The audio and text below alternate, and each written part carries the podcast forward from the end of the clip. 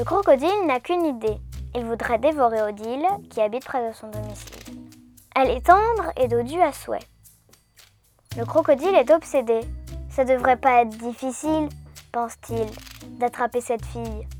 Il emploie la méthode couée.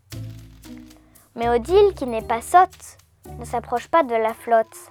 Elle se promène sur la grève, mangeant des beignets de bananes au mille. Et c'est seulement dans ses rêves que le crocodile croque Odile. Le crocodile de Jacques Roubaud.